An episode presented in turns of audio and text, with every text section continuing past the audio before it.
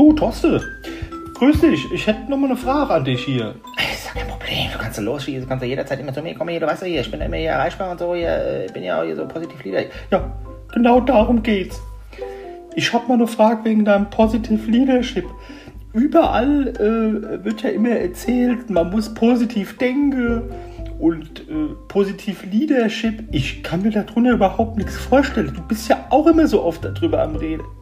Gut, das ist ja klar. Ich meine, ich kann das gerne erklären. Ich meine, die Leute, die müssen ja auch von irgendwas leben, gell, die ganzen Coaches und so. Jetzt haben sie halt hier äh, da dieses Positive Leadership gefunden und da müssen sie es auch irgendwie unter die Leute bringen. Ist doch klar. Positive Gedanken, gut, jo, ist ja eigentlich logisch, muss man eigentlich nicht erzählen.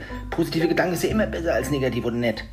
Ey, Jo, du hast ja recht, aber ich, das stimmt irgendwie alles nicht so zusammen, so, wenn ich das so in der Arbeit erlebe mit dir.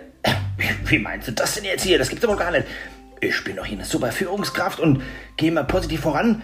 Da kannst du mir doch nicht irgendwas hier so unterstellen oder sowas hier. Ich, dir doch auch gar nichts unterstellen.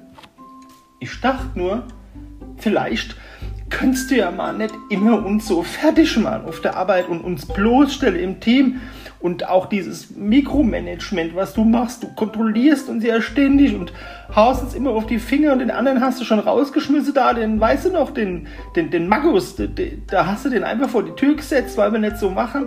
Ja, aber das ist doch positiv Leadership. Für mich ist das absolut positiv. Mir geht's da gut dabei. Ach so,